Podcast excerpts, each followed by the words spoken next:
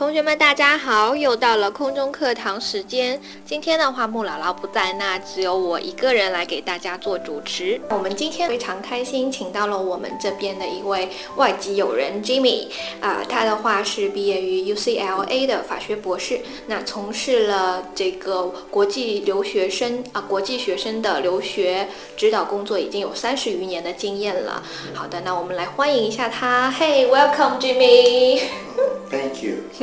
Happy to be here. Mm-hmm, okay, so uh, Jimmie, please give us a um, brief introduction Um, yeah, about yourself.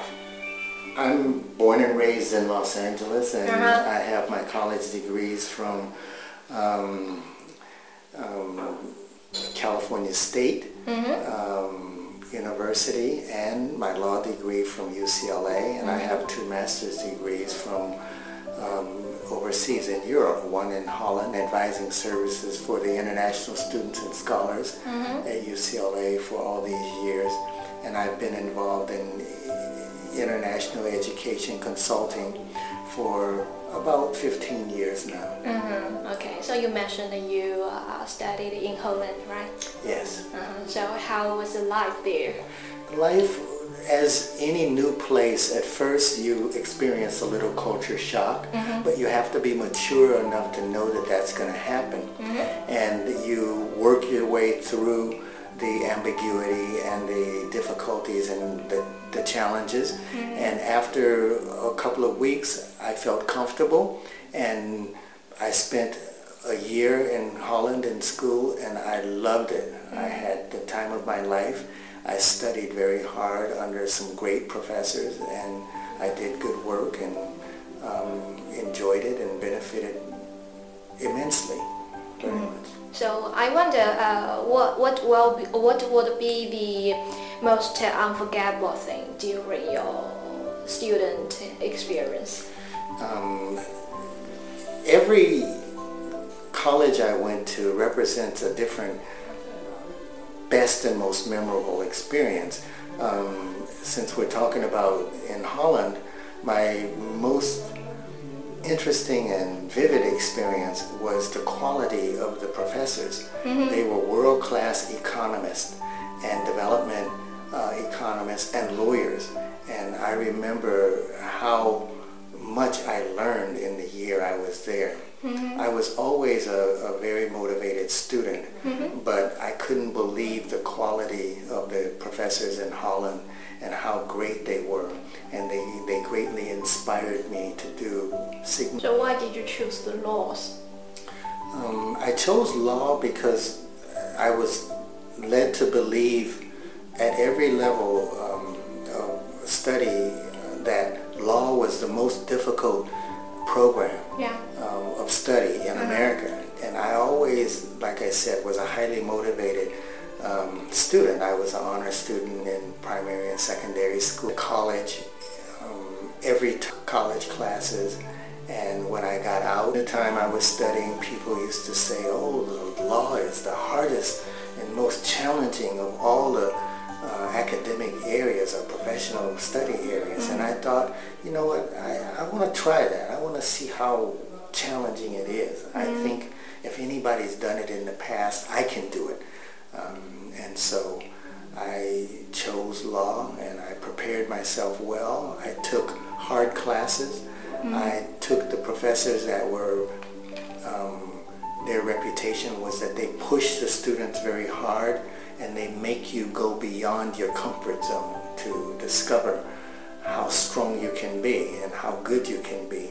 And um, after preparing myself like that, I was lucky enough to get into a top 10 law school in America, uh, UCLA. And I went and I had the greatest time and was very successful and passed the bar hardest. They will push you, right? Yes. So uh, do you like being pushed? Yes, I You know, think, many Chinese students they don't like being pushed. They they want to relax. well, you know, you relax when it's all over and they put you six feet under the ground in your grave. That's the time to relax. I grew up in a culture where we were very competitive. Yeah. We played all the sports and we always wanted to be the best and we mm-hmm. wanted to, To win, beat right. to win. Mm-hmm. To, we wanted to beat everybody that we were facing uh, in every challenge in classroom, on the baseball field, on the football diamond, on the track, um, in the basketball court, um, even playing ping pong and shooting pool, and even swimming. We wanted to be the winner. Mm-hmm. And so we grew up with that uh, mentality.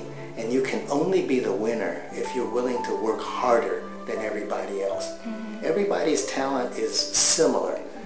It's the person who is willing to work the hardest that becomes the superstar. Mm-hmm. Okay, to be the superstar. 好的，那我们刚刚也听到 Jimmy 给我们讲了非常多啊，包括他自己是怎么呃的一个学生的生涯是怎么样的。那他学了非常多的这个，选择了非常多的专业，包括法学啦这些，我们刚刚都听他讲到，呃，也也听他讲到，呃，为什么就是国外的一些教授会怎么样去 push 他们的学生，让他们去变成这个最好的、最棒的学生。那到底？他的成长的环境是什么个样子，就是说他在呃接受一些什么样的教育呢？那我们接下来再来问一下 OK？so Jimmie, what kind of uh, I mean education uh, environment you are in? Please give us an introduction about the uh, Southern California. Yeah, I mean the education. Um, in Southern California, we have. Um, you're talking about the post-secondary mm-hmm. colleges, right? Mm-hmm. We have three of the best systems in the entire world. We have a community college system of two years that prepares you for transferring to colleges and universities, four-year colleges and universities. The community college um, um, environment, it depends on which school you go to.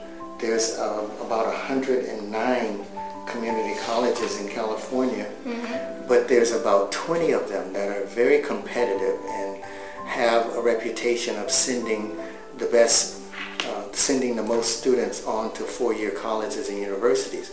So when you get into that environment, you're in a competitive environment, and your challenge is to find the challenging and hard classes and to meet that challenge by putting forth the effort and the extra work and work hard and do the best that you can.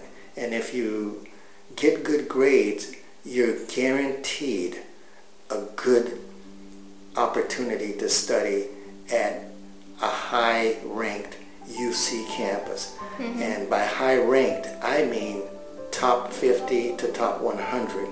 Um, in America, we think the top 100 universities can give you the same education. Mm-hmm. Um, if you're willing to take the hard classes and take the professors that push you, and you're willing to work hard, you can be very successful and you can get into any graduate school uh, in the world.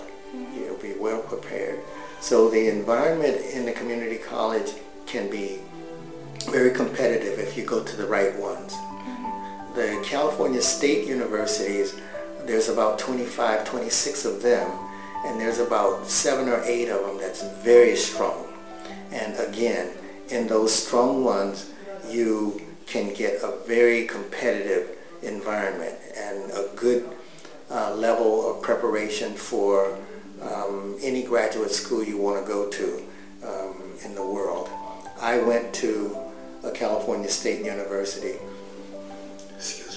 when I got out of the military, uh, and I was able from there to get into a top 10 law school in America, UCLA. Mm-hmm. And um, the University of California, we have nine undergraduate campuses and one graduate school, uh, University of San Francisco. But the nine undergraduate campuses are very strong and very rigorous, and a degree from any one of them will help you get into any graduate school in the world. Um, there are some UCs that are more competitive than others. UC Berkeley, UCLA, UC San Diego, mm-hmm. um, UC right. Davis, UC Irvine, UC Santa Barbara. Um, those schools are known to be um, highly competitive. And um, the others, UC um, uh, Riverside, and Santa Cruz, UC Santa Cruz, and Merced. They're also competitive, um, but not in a broader sense as, as the others I named. But any of the UCs are worth going, and the degree from any of them is well respected throughout the world. And, um, you know, um, I think you can't go wrong with a UC degree. Mm-hmm. So what will be the most uh, promising majors in these schools, in these um, universities? In, in the UCs, every school has a strength, a stronger um, um, set of professors and curriculum in certain areas. Yeah. Uh, for instance, engineering. UC um, Berkeley, UCLA, and UC San Diego, I believe, are on a par with each other for the strength of their engineering and, and computer science programs. Any one of these schools will give you um, the best education in engineering computer science that you can find in the world. Um, others have other strengths. All of them are very strong in delivering a rigorous undergraduate liberal arts education in the social sciences, humanities, and, and the arts and sciences. And, um, you know, I like to think that they're all the same like that. But for any given student, if you're interested in a particular area, then you get online and you do the research. Yeah. Okay. I'm not going to give you everything in this interview mm-hmm. because mm-hmm. I believe kids who really want it should be the ones who get the opportunities. Um, if you give kids everything, there's no incentive for them to work hard. Mm-hmm. So for those who really want it, I'm giving you the incentive to do the research and figure out what's the best program in the area that you're interested in. Yeah, they have different interests, right? Exactly. Okay, so uh, we know uh, there are many um, cities they have an area for the universities. Yes. Like in Hangzhou, there is an area named the Xiasha. There are many um, universities. They uh, centralize there. Yes. So, what will be the uh, academic atmosphere in uh, in the Southern California? You know, yeah. There, you mentioned that there are many uh, UC, right? Yes. uh-huh. yes. The academic atmosphere in, in all of the campuses is very rigorous. And like I said, they deliver a very strong liberal arts education um, overall. The other part of the environment, the aesthetics, the social life, the extracurricular opportunities and the extracurricular activities, they all have their own unique brand. Mm-hmm. Um, for instance, you know, UCLA, I was born and raised in LA, so we say we have the ocean, we have the mountains, we have the desert, um, we have large cosmopolitan areas, we have large and rich suburbs. Um, UCLA is located in a suburb called Westwood. It's a very expensive and exclusive area. It's a very interesting uh, hub from which you can access all of those features I just mentioned. You can go to the ocean in 10 minutes. You can be in the mountains in an hour, uh, in 15 minutes. You can be in the desert in an hour. Uh, you can be in the mountains um, or in the um, uh, cities and suburbs in a matter of 15 minutes to an hour, mm-hmm. whichever one you want to. The beach communities are unbelievably beautiful. When I got out of the military, because I was stationed in Germany, way up in the mountains, isolated for three years, when I got out of the military and came back to LA, the first place I wanted to be was the ocean. So I m- moved into an apartment um, a few blocks from the ocean, and I picked the Cal State that was closest to that. And every day after school, I would go home, change clothes to my beach clothes, go down on the beach with my books and study on the beach. Mm-hmm. Or study I, on the beach, yes. surfing, yeah. swimming. I do it all. Mm-hmm. And sometime when it was a little too chilly to be on the beach, I would just sit out on my balcony on the second floor and see the ocean and study from there. But we have great beach communities and the food and the culture in the beach communities is unbelievable. And, you know, compared to cost in China, it's very cheap um, compared to living at the beach in, uh, you know, some of the cities in China. But um, also, UCLA Westwood is a very expensive and exclusive uh, area, and it's surrounded by Beverly Hills. Um, it's Brentwood, um, Cheviot Hills, uh, you know, uh, the most exclusive and rich areas in, in Los Angeles. So, and Hollywood is right down the street, like 15 minutes from uh, UCLA, and you know, Century City, and uh, just great places. Chinatown is a half-hour drive, and you get all the exclusive Chinese cuisine, not just mainland Chinese, but Hong Kong and Taiwan, and you know, Malay Chinese and Singaporean Chinese and Macau Chinese, and and then we have K-Town with the Korea Town. We have Little Tokyo uh, with the Japanese cuisine and culture. Sushi. Yes, and you know, LA is is a dream. When I was growing up, our definition or our description of LA was that, oh, we live in paradise. That's Wow. what we used to say about LA. OK，好，那我们刚刚听到 Jimmy 给我们介绍了非常多啊，有呃有关于那个南加州的一些学校，那包括他自己生活的一个那个 L A，对吧？L A 的一些情况是什么样子的？包括他后面讲到了这个海边的一些呃城市是怎么怎么样子的生活。那到底在这个加州的生活是什么样子的？那我们接下来再来问一下 Jimmy。Let me mention one other thing.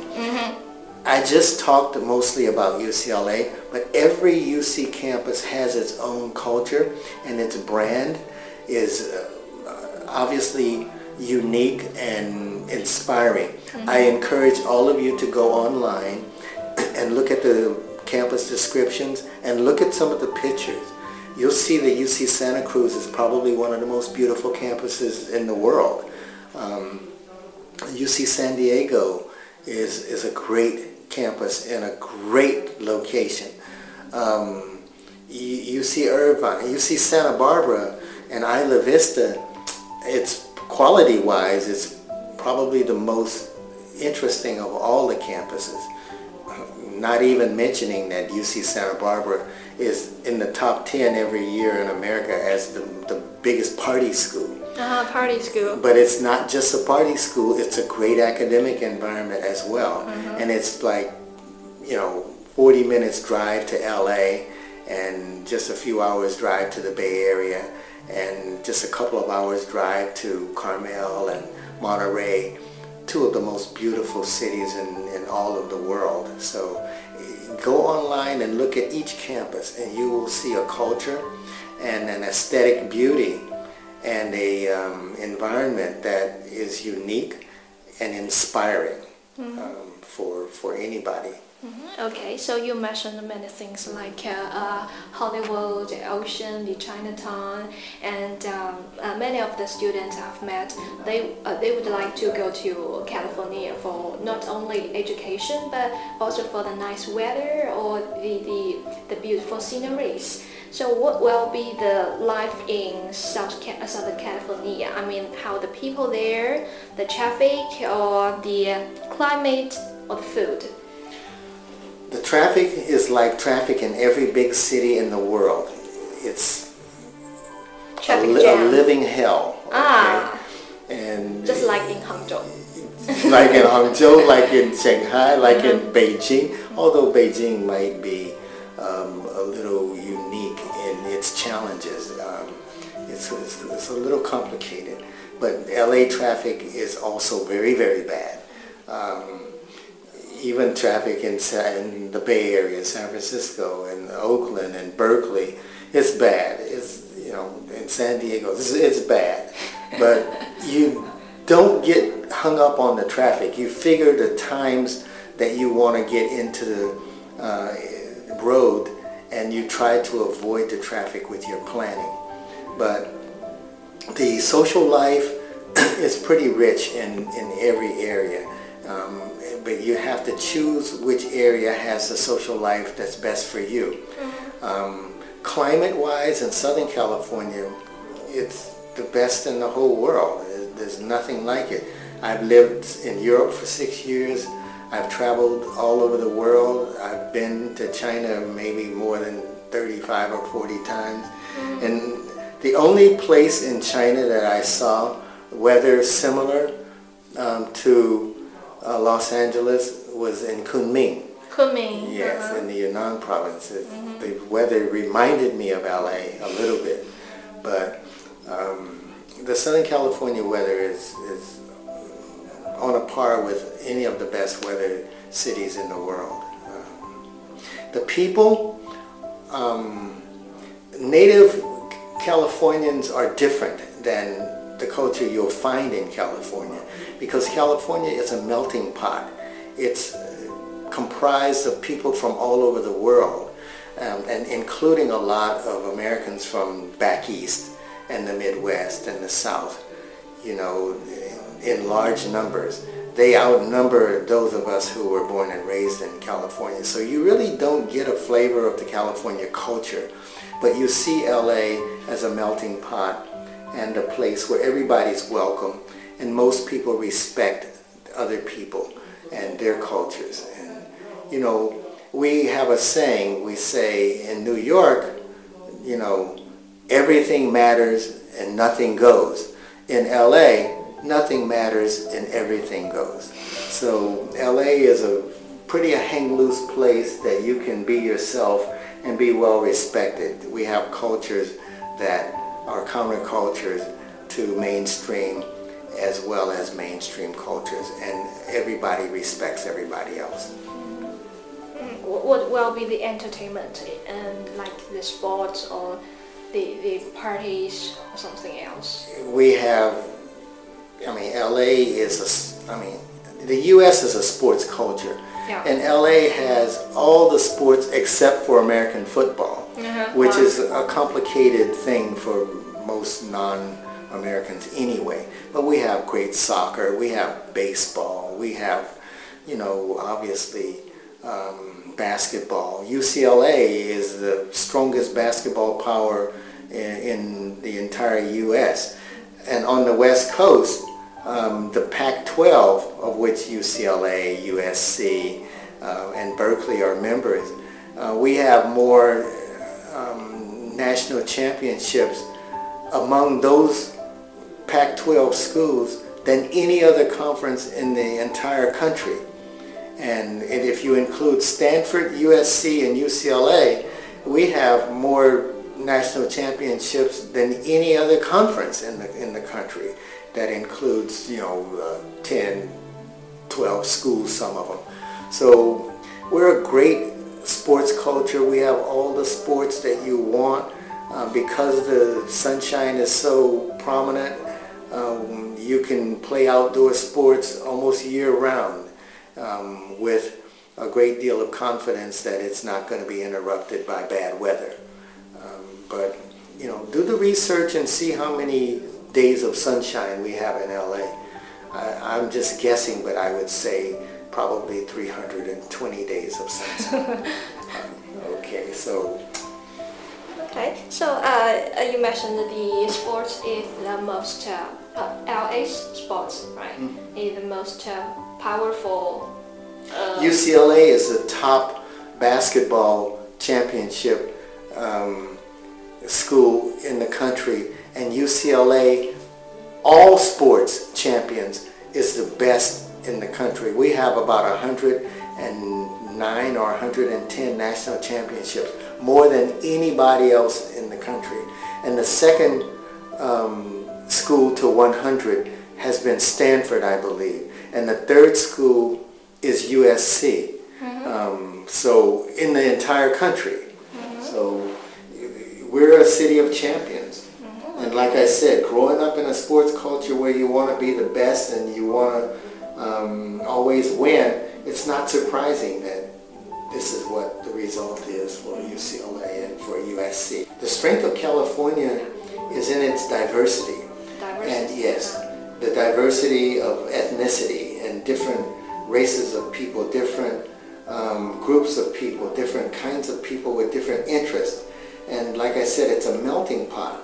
So culturally, you can find any culture in the world um, virtually in the California um, state.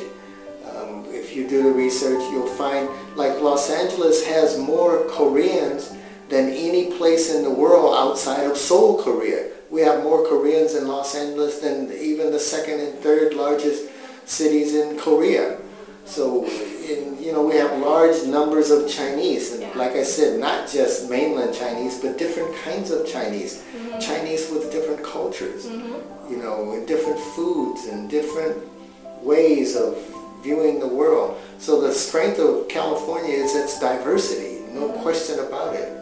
And its open-mindedness and, and you know, the beauty, aesthetic beauty. We have Yellowstone Park. We have the coastline. You drive the coastline from Los Angeles to the Bay Area or down to San Diego. You see beautiful cities and landscape and, and orchards and you know things that just make you go wow and happy to be alive on the day you can see these things. Mm-hmm. It's just a wonderful place to be. And most of us who grew up in California, like I said, you'll always see us with a smile on our face because it's just that kind of influence to be in a place that's beautiful all the time. And of course it has its challenges. Of course there's problems, you know, in America and in Southern California and Los Angeles that's based on the kind of problems you find all over the world. That's not going to be comfortable for you to always accept or to endure. But, you know, if you look at what's in front of you, you can always find a way to face it and deal with it and overcome it and move on with your life. So, So how about the economy? Uh, because uh, many Chinese students they went they go to America and they want to stay in America. They will be uh, uh, worried about uh, whether they will find a good job there. well, you know, I'm not going to dwell on that too much because that's an individual choice and anybody interested in immigrating or staying, they need to do the research themselves. But American economy generally is like any economy in the world right now. It's high unemployment, opportunities are fewer than they were 10, 15, 20 years ago. It's a challenge to find good jobs. Uh, jobs don't come easy to find. And then there's immigration issues that you have to um, talk to experts. I mean, I'm an immigration lawyer um, in California, and, and I know the answer to a lot of it, but it's not really for me to try to encourage that kind of thing. I know it, most people want to do that, but my goal is to facilitate the education opportunities for Chinese students. And for any individual desires to stay, you know, beyond that, you have to do the research yourself and you have to find the lawyers that will discuss and uh, reveal the, the pathway to this kind of thing. Right now, um, in California, there's a lot of interest in what's called EB-5, which is the investment route to permanent residence for um, immigrants. And there's a large, large numbers of Chinese who are um, involved in EB-5. Um, there's a lot of um, resources in China that can give you um, direction to good, honest EB-5 opportunities. And uh, I would encourage you to pursue that if you're interested. But um, that's kind of an individual choice that I would like to leave um, kind of out of. So what will be the hot jobs in LA? The hot jobs in LA are probably centered around um, the business opportunities and the entrepreneurial opportunities, you know, accounting and business management, um, high tech, Yeah, high tech technology. Right? technology, uh, social media. Um, we have large pockets of high-tech communities in Silicon Valley and other, um, you know, large industrial parks that cater to the high-tech and the social media uh, craze that's taken over the world. So the hot jobs are in these areas. But from an entrepreneurial standpoint, that's one of the great things about America. If you've got an idea and you've got the wherewithal to make the plan to um, set up a business, you have a chance to, to, to do that. Many of the students who come out of graduate schools in particular have great entrepreneurial spirit and good ideas and they're able to start businesses provide opportunities for themselves to become um, very serious businessmen and business businesswomen um, in America and globally. Uh, because to be honest with you, when you set up new business now anywhere in the world, you're not just doing domestic business, you're looking globally. Um, the economies of the world are so intertwined and so interdependent and interrelated that any business you talk about now that's worth anything is usually a global business. Mm-hmm. And so there's great opportunities in California for those kinds of entrepreneurial and, and employment um, opportunities. Mm-hmm. 好的，那刚刚呃，Jimmie 我们给我们介绍了一下这个加州的一些生活是什么样子的，包括这个交通啊，环境啦，以及它的呃那边的人是什么样子，还有呢，也介绍了这一个州它的一些经济情况、一些一些工作机会。那如果同学们还有其他的一些问题的话，也欢迎在微信平台上向我们提出。那我们届时也会找机会再来给呃 Jimmy 做一个访问。好的，那今天我们的节节目就到这边为止。OK，Thank、you for being here。You're welcome, and I'm very happy to be here. And I would like to do this again when, when I'm in China. I enjoy this, and um, you know, it's my goal to make available all the information and you know the, the strategies that um, students would like to learn to facilitate their um, access to American education. OK，Thank you。OK，拜拜。Bye.